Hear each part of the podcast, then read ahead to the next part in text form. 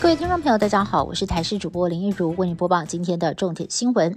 儿童智慧型手表突然爆炸起火，十岁的男童右手二度烧烫伤。事发在新北市土城区，当时男童正准备要前往补习班，半路上右手的智慧型手表突然爆炸，他边哭边跑去一旁的彩券行求助。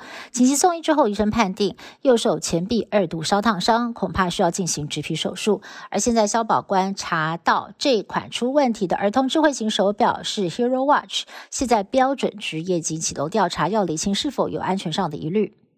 国内各种疫情延烧，其中本土登革热疫情大爆发，上周一口气新增了一百零一例，云林古坑也爆出了本土群聚。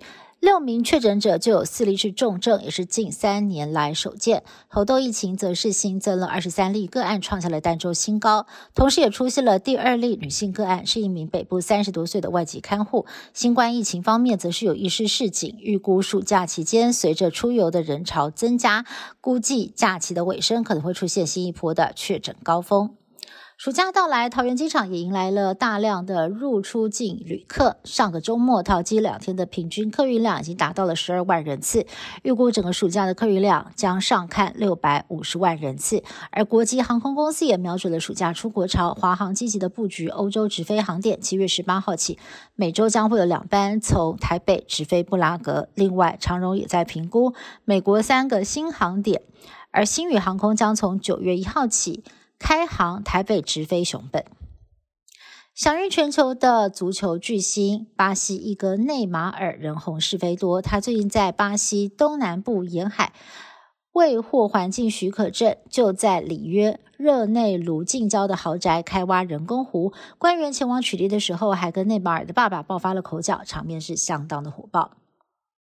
暑假是搭飞机旅游旺季。美国有名男子三十多年前花了二十九万美元，折合台币大约是九百万元，购买了美国联合航空的终身机票，至今畅游一百多个国家，跟太太度蜜月超过一百二十次，飞行的里程数超过了三千七百万公里，相当于登陆月球九十六趟。他也大赞这是人生的最佳投资。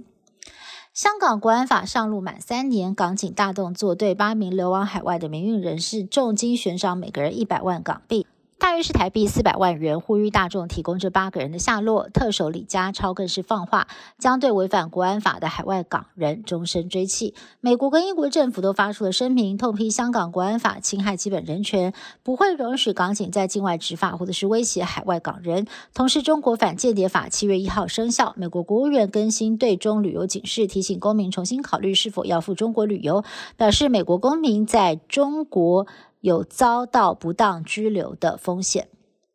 美国加州有一间新创公司开发的飞天车，最近获得了美国联邦航空总署 FAA 的批准，可以用于展览、研究还有开发等测试。这是美国首辆获得政府许可，能够在天上飞行，同时能够在道路上行驶的两用电动车。这款飞天车预计在二零二五年上市，要价大约是九百三十万台币，能够垂直起降，飞行全程零碳排，写下了飞天车新里程碑。